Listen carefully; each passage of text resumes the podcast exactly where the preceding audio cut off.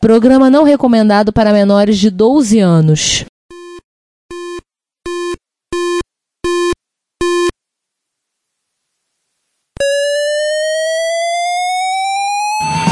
Spectrum 81, Dragon Vic and R1, Commodore 64, Amsterdam and Acorn Electron, cheaper BBC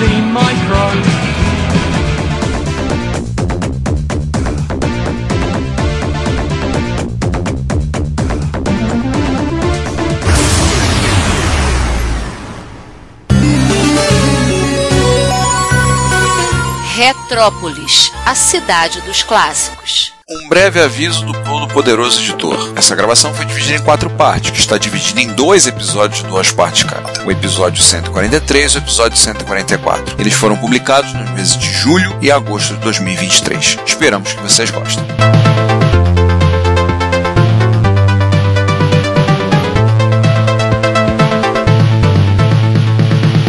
Vamos falar do pai da Bo Derek? Bora, hã? Pai da Bo Derek? Não, não era Bo Derek, era outra atriz que. Ou era a mulher nota mil. Não, era a esposa do. ou ex-esposa lá do carinha da, da, das lutas. Não é a Bo Derek, é a. Porra, tu faz umas perguntas, tô- a memória falha. Eu ia falar de Jennifer Bills, mas não é ela. Mulher nota mil. Kelly LeBrock. Kelly LeBrock, isso, Kelly LeBrock. Vamos falar do pai da Kelly LeBrock? Ou algo equivalente, né? Pois é. Então vamos lá. Memotech MTX, lançado em 83 pela a empresa Memotech, empresa britânica de Whitney e não Houston, de Oxfordshire, fundada pelo Goff Boyd e o Robert Burton, que faziam rádio para 81. Eles, ele era baseado, eles, né, porque eram mais de um modelo, eram baseados nos 80, TMS naturalmente nova, lá porque é pau, né? E o SN 76489A, que é o outro nome do chip de, de áudio da Tex. Ele tinha porta de cassete, impressora, lá de expansão, tecladão mecânico, gamer e gabinete de alumínio. Tecladão mecânico, game, mas não tinha LED, RGB. É, e gabinete de alumínio, que é o mais importante. Vou botar na mesa e faz aquela barriga na mesa. Imagina quanto que não custava isso. Ou Ele até passaria por MSX, né? Mas ele era basicamente Word Size e foram lançados três modelos: o MTX 500. Agora é, voltamos para aquele capítulo de como não dar nome para as coisas, que tinha 32 KB de RAM e custava no lançamento 235 libras, que dá mais ou menos 935 libras em dia de hoje. O MTX 512, que não tinha 44 KB de RAM, 64 KB de RAM, era um pouco mais caro, 13, 15 libras ou 1071 libras. E lá no Canadá, junto com a Luísa, né, ele custou mil dólares canadenses, que dá mais ou menos hoje 2.201 dólares canadenses. Agora vem aquelas piadas de norte-americano falando, de estadunidense falando que são 100 mil dólares canadenses ou 10 dólares americanos. Só uma coisa, João comentando, é o MTX 500 e o 512. E aí você pensa que o número tem alguma alusão com a capacidade, não, 32K, 64K. Realmente, criatividade não passou longe, assim, passou do outro lado, passou no continente, a gente estava em Oxford e a criatividade passou assim por Paris, né? Eu vou te contar. Ah, mas bonitos eles são, vai. São bonitos. É, especificamente no Canadá também teve um custando 1.700 dólares canadenses, porque vinha com uma impressora e um editor de texto chamado New Word, que esse devia ser usado pelo Brenton Fraser, da Polícia Real Polícia Montada do- canadense durante o inverno lá em Winnipeg, para escrever cá. Que diabo é isso? Além disso, né, agora para ajudar a nomenclatura e ajudar o Ricardo, tinha um RS 128, Que beleza. que vinha com 128 KB de RAM, Ufa, pelo menos encaixaram o número, né? É, duas portas seriais é a Interface Drive, a FDX, custava 399 libras, ou 1.357 libras esterlinas, dinheiro pra caramba nos dias de hoje. Vale lembrar, caro ouvinte, que a gente falou sobre esses micros, esse e alguns outros, no- quando a gente falou no episódio o lado B, o lado C, não lembro, foi, acho que foi o lado B, no caso da computação inglesa. Porque no período, a coroa britânica e tudo lá, o governo britânico estava estimulando as empresas a produzir. Então surgiu um monte de coisa esquisita, tentando disputar um lugar ao sol. Esse foi um deles. É uma máquina bonita, uma máquina pesada, por aquele gabinete em alumínio, com essas características, com um nome completamente descabido, encaixa uma coisa com a outra, mas foi uma tentativa. E não foi a única referência a essa máquina. No nosso podcast teve também o episódio 63, Computadores no Cinema, que esse computador, para quem ainda está se perguntando por que cargas d'água eu falei de uma atriz dos anos 80 no, no início desse tópico, é que esse computador é o que foi usado pelos protagonistas do filme para criar a mulher ideal deles. Inclusive era o computador com o FDX, né? Mas a parte mais divertida desse computador é o fato de que em 85, inclusive falando do filme, eles conseguiram um financiamento de 1 milhão de libras esterlinas. Lá se multiplica por 3,4 para ter ideia do valor desse, desse dinheiro todo. É, E multiplica por um bilhão pra para pegar a inflação da época. Ah, é. Alguns bilhões, né? Então eles pegaram esse financiamento da coroa britânica, a Beth lá abriu a bolsinha dela e deu o dinheiro para os rapazes para vender o MTX 512 com o FDX para então a União Soviética. Sim, eles traduziram teclado, manual, fizeram o gabinete em vermelho, é, fica bem bonitão.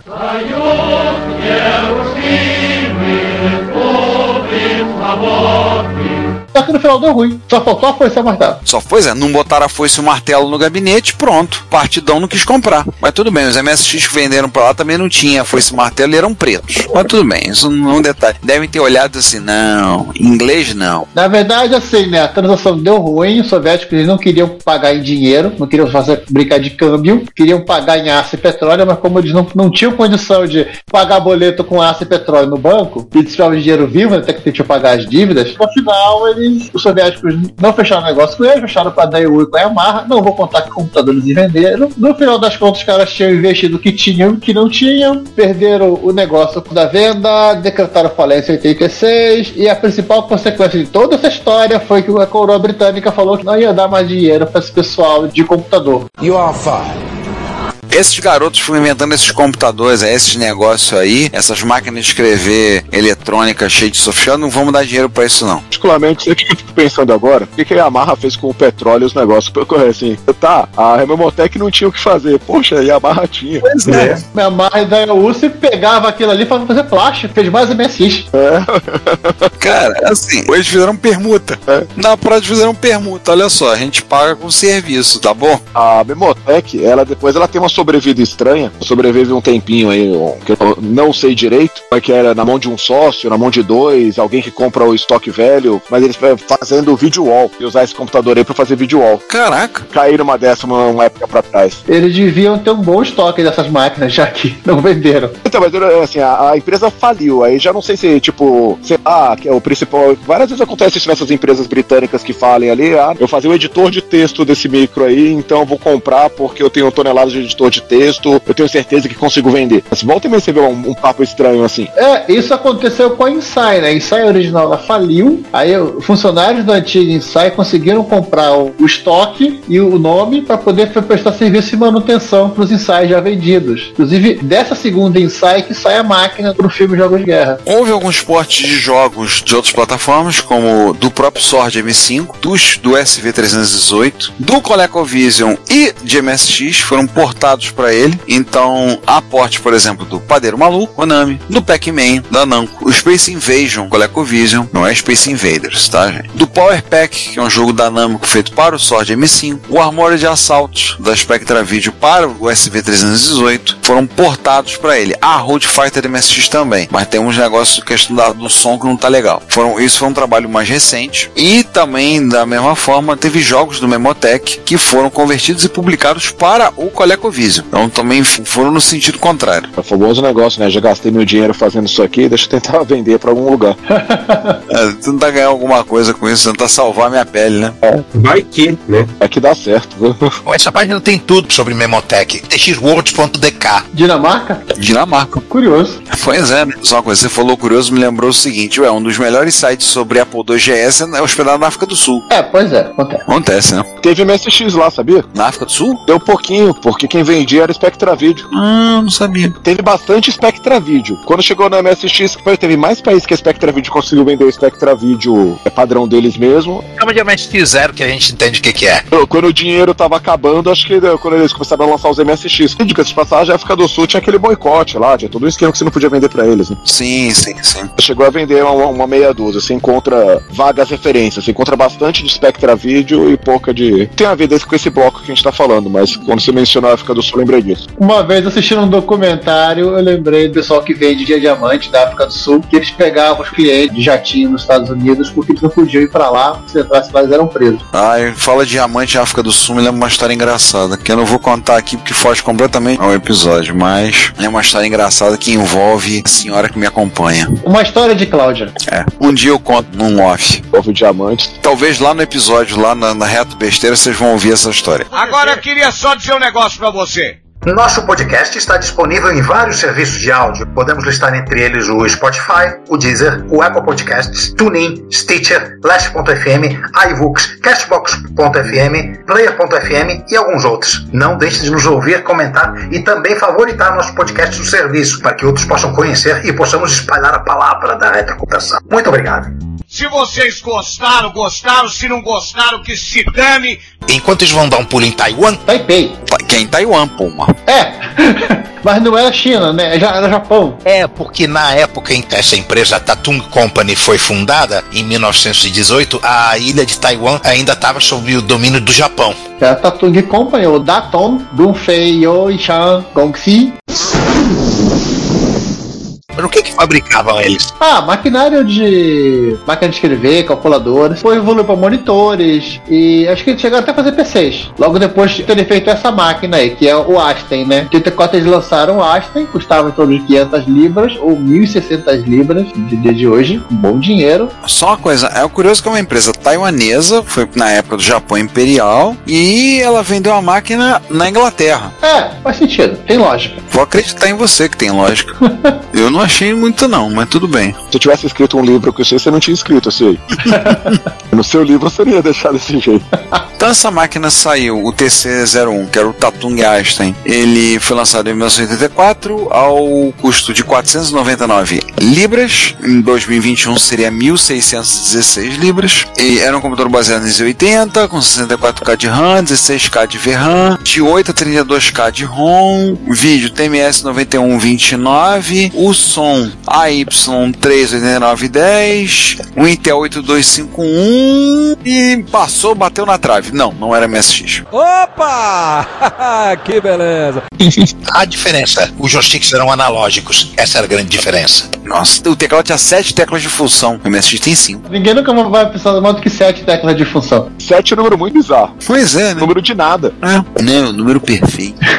Sete dias na semana. Mas tudo é estranho nessa máquina. Quer dizer, tem o que absolutamente não é estranho, que é os componentes, E o legal é que ela tinha uma porta serial. Isso é uma coisa legal. e aqueles disquetes malucos de 3 polegadas. Ah, não. Isso aí é bizarro. E era grande pra caramba. Sim, era uma prancha de surf aquele negócio. Cara, ele tem 51 centímetros e meio de profundidade, 43 e meio de largura. Gente, era quase um XT. Monobloco, né? Quase um XT monobloco. É. É, com agravante que pelo menos no XT o teclado fica separado do gabinete. Meu Deus, que coisa doida. Que máquina esquisita. Ah, como era grande. Ele foi desenvolvido né, pelos laboratórios da Tatung em Bradford, na Inglaterra. E era um computador para pequenos negócios. Foi, foi montado na Inglaterra, foi exportado para Taiwan, mas parece que algumas unidades voltaram para Inglaterra. Tipo 5 mil unidades. Acho que os chineses não quiseram eles lá. Olharam, não, não, não, muito grande, muito grande. Não tem espaço pra isso, não. É não. Vai afundar a ilha.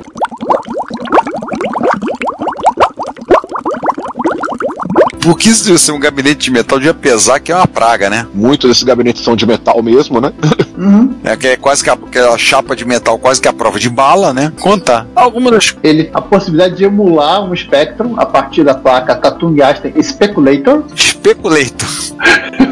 O nome é legal, vai. O nome é muito bom, Speculator. A placa que especula. Que é uma caixa que você liga com um cabo flat no bus de expansão. Mais um negócio pra você botar do lado. É. Eu tô me lembrando dos TI 994. Trava atrás, com todo respeito. Eu tava me lembrando que eu pensei que era do lado, me lembrei do TI 99 que é fazendo os puxadinhos pro lado.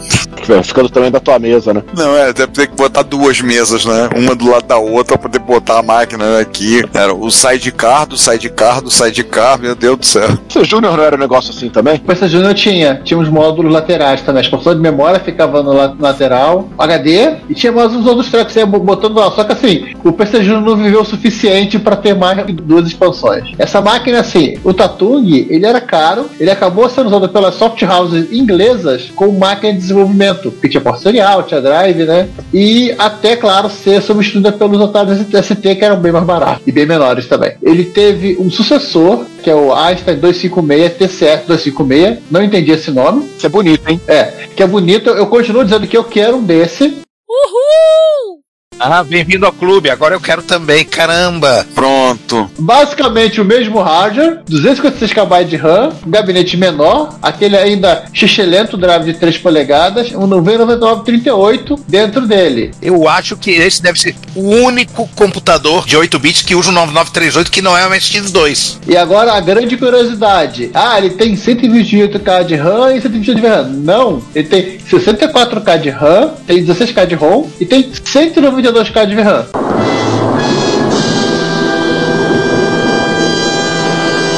Ah, cara, agora você vai ver um monte de MSX pulando da ponte. A máquina tem 192K de VRAM e MSX com 128. Agora vai ter uma fila pulando da ponte. Isso tá no manual. Inclusive, nesse vídeo aqui em particular, vídeo do carinha da Tung Einstein dos começos, tem a foto do manual com essa listinha aí, do 64K de- de RAM, de CD-ROM e o vídeo de 192K. Aqueles últimos 64K que tem uma utilidade muito limitada, né? Um dos tituladores que eu tenho aqui tem 192K também.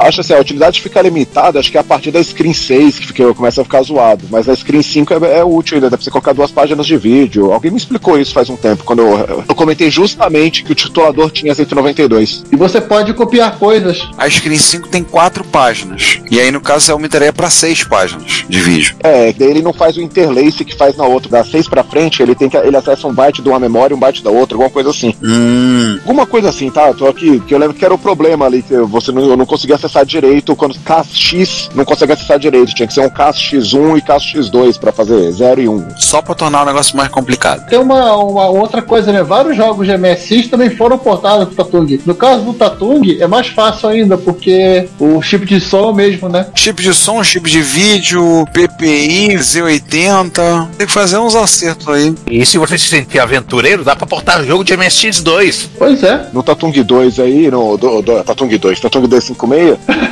lembro de ter visto umas vezes que eu tava olhando a respeito dele que ele chegou a ter, ou tem ainda, um emulador de MSX. Hum, não é exatamente emulador, né? Só software ou hardware também. Pode ser um tradutor, que seja, mas sabe, ele tinha um. Mas é, né? É, aproveitaram, né? Eu tenho um computador aqui, tem uma biblioteca gigante do lado de lá, e outra, só que não é de 8 bits. Agora que você falou, ô Juan, quando você mencionou que talvez fosse a única máquina que usou o 38 além da MSX, eu vou me lembrar que há uns anos atrás, há uns bons anos atrás, eu peguei, me lembro aonde, um programa para ler GIF no MSX, não era exatamente no MSX, ele abria GIF no V9938, mas não era para MSX, era um programa em Pascal, eu lembro que eu tinha o código fonte, mas ele dizia que, ah, isso aí dá para você usar com V9938, e ele não fazia menção ao MSX, e era um programa em Pascal, eu tinha o código fonte. Aí, obviamente, eu, todo pimpão, eu vou compilar e ver o que vai dar. Compilou, obviamente, não funcionou. Eu comecei a ver, comecei a olhar, mas depois desisti do processo, eu falei, caraca, é muito trampo que vale a pena. E aí eu não fiz, não mexi. Mas tinha, deve ter tido outra máquina, eu só não vou lembrar qual, confesso.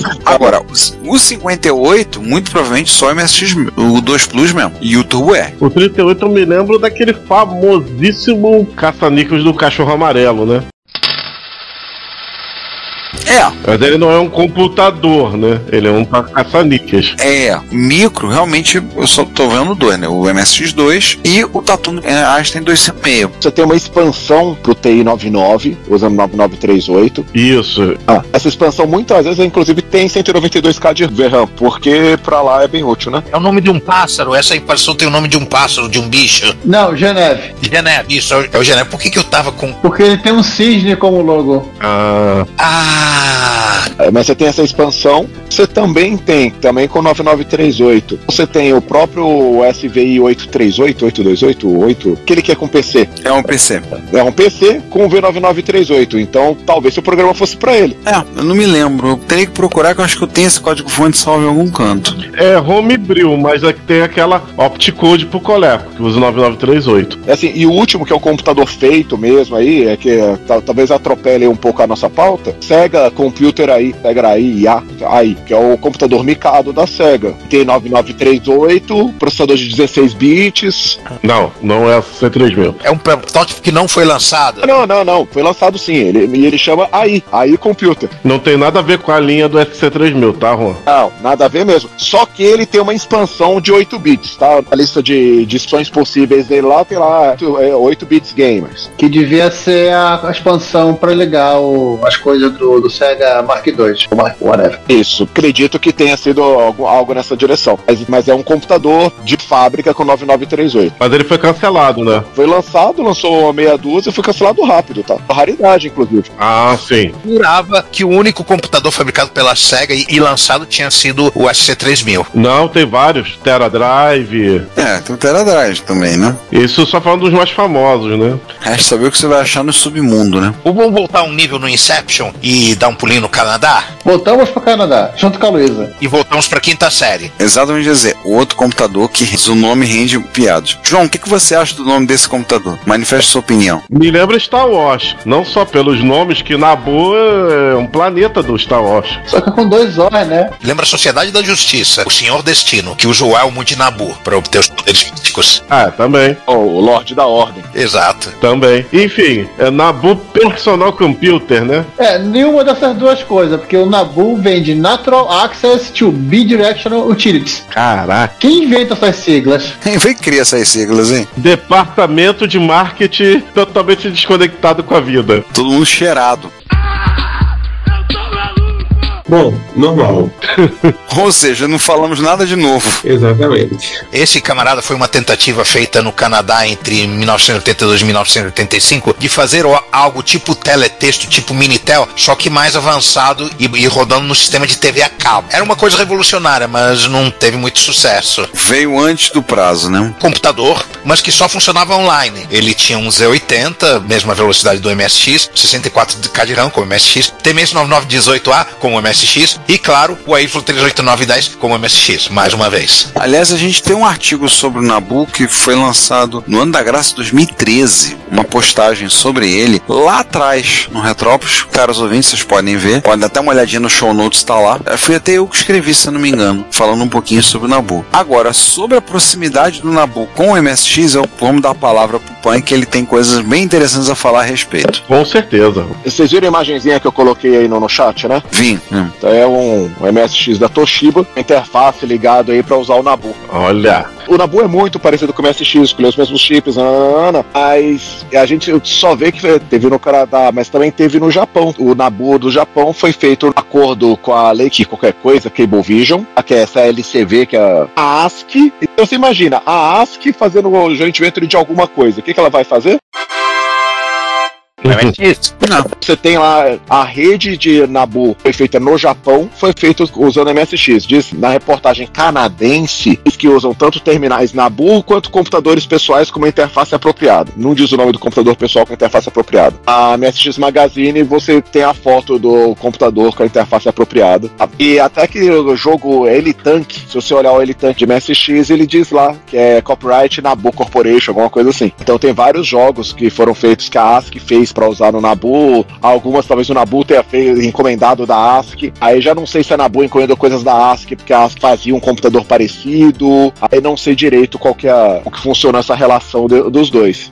Aí o Nabu PC é muito parecido com o MSX e muito software que foi feito para ele também foi adaptado para rodar no MSX, inclusive a interface de cabo. Hum. Assim, um computador sem ser de nicho. Aquilo que hoje chamamos de cable modem, né? Isso. Então, assim, o MSX foi o, o primeiro computador, porque afinal o Nabu PC não. É difícil chamar ele de computador, sendo que ele, ele é meio que um terminal, mas é um computador, é, sabe? É meio. É um thin client. Ele é o Chromebook. É, um Chromebook, é o Chromebook da época.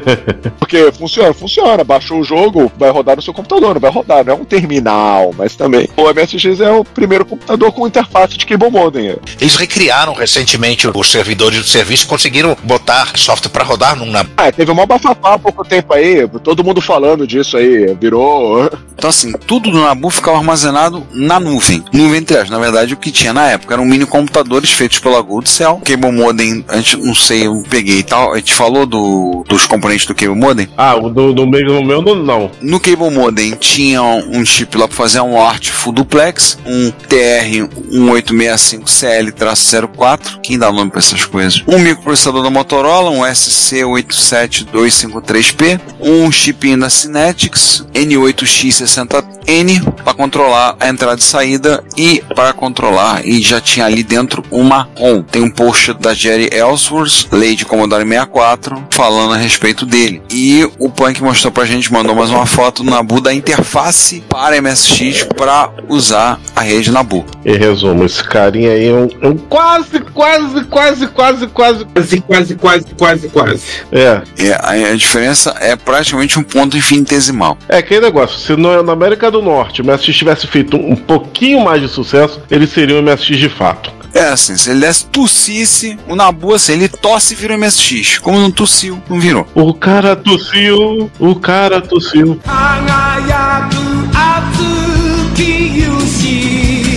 Dei também aí pra vocês o link do L-Tank. Se vocês clicarem aí, dá pra ver que é o copyright do L-Tank de MSX é da Nabu Corporation. Vai. Hum. Ah, sim, o link na, na Generation MSX. Ele é publicado pela ASCII. Lançado pela ASCII, mas o crédito é da Nabu Corporation. Galera, quem nunca ouviu falar desse jogo, procure apenas por curiosidade mórbida, porque é um jogo lá dos primórdios da era do MSX, de 83, 84. Não esperem grandes coisas. É 6K. É o jogo de Nabu para MSX. Exatamente. que merda, hein? Agora, engraçado aqui, saiu versão ASCII, versão National, vulgo Panasonic, né? É. Então, E acabou. o jogo é um jogo oficial de MSX. Aham. Detalhe, do, saiu esses dois e acabou. Fica no, no caixinha do da National, que dá pra ver lá também, que é L-Tanks, a trademark, a Nabu Network Corporation. E pior que eles fazem questão de ter botado a, a copyright em inglês. É. Todo o resto do jogo tá escrito em japonês, né? Mas a copyright da Nabu Network tá em inglês. É, basicamente, ele é uma, uma cópia do famoso Battle Tank da Namco, né? Aquele que saiu na MSX, é de arcade, antigaço, de 1980. Basicamente é uma cópia daquele jogo, só que pra você jogar online. Como hoje em dia não tem a rede, a única parte interessante do jogo foi-se. Hoje em dia, como a gente falou, então o pessoal tá recriando a rede É. e tem despertado um certa curiosidade. Então, vários vídeos surgiram. O Adrian Black foi o primeiro, né, em novembro de 2022, colocou vídeo a respeito e a coisa explodiu. Tem vários vídeos surgindo no YouTube, o pessoal mexendo com o Nabu. Mas assim, vai lembrar que o custo dele, ele custava a mesma coisa que um Commodore 64, então não era uma máquina lá muito cara, Não, mas só que para funcionar, você tinha que assinar o serviço de 8 a 10 dólares canadenses mensais. Com isso, ele rodava, até o pessoal, a gente já falou principalmente dos jogos, mas ele rodava alguns serviços, como serviços para você consultar notícias, tinha linguagem logo, um home bankingzinho bem básico, um home shopping bem limitado, cerca de umas 100 aplicações. Engra- Uma coisa curiosa no Nabu é que a cara dele não lembra em nada o MSX. Porque ele ele não é. Não, não lembra porque não é. pois é, às vezes tinha alguns micros que ainda tinham um teclado que tinha aquela disposiçãozinha que dava uma, uma dicasinha, mas isso aí é totalmente diferente em termos visuais. Mas por dentro ele é 99,9. É como, como é quase to- todos os caras que a gente comentou aqui nesse episódio. Exatamente. São caras que usam os mesmos componentes do MSX, não são MSX, que é o caso específico também da. é, eles não são a arquitetura do MSX. Se eu pegar um programa de assistir sem mudar nada, não vai rodar no Nabu. Tem que ter lá um carinha mudando os endereços, né? A gente mencionou o Adrian Black, tem alguns outros canais que você vai encontrar algumas máquinas que pessoal usando e descobrindo coisas na Nabu, inclusive a gente já citou em Repórter Retro, mas em especial a gente vai citar a Taylor e a que lá pela ocasião do dia de São Valentim, fevereiro desse ano, elas arrumaram um para poder brincar e nós descobrimos que os estadunidenses não sabem jogar Antártica de Vento.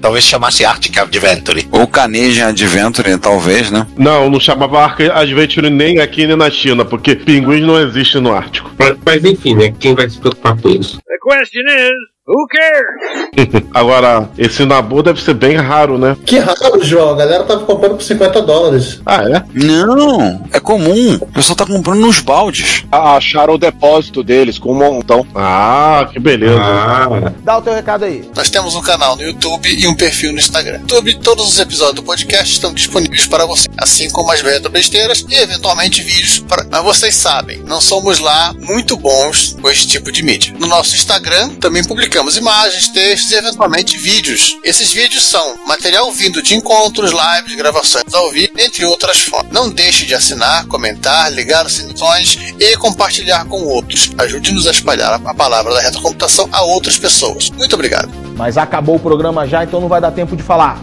Estamos ouvindo Retrópolis e eu sou Augusto Campos, do site BR Linux.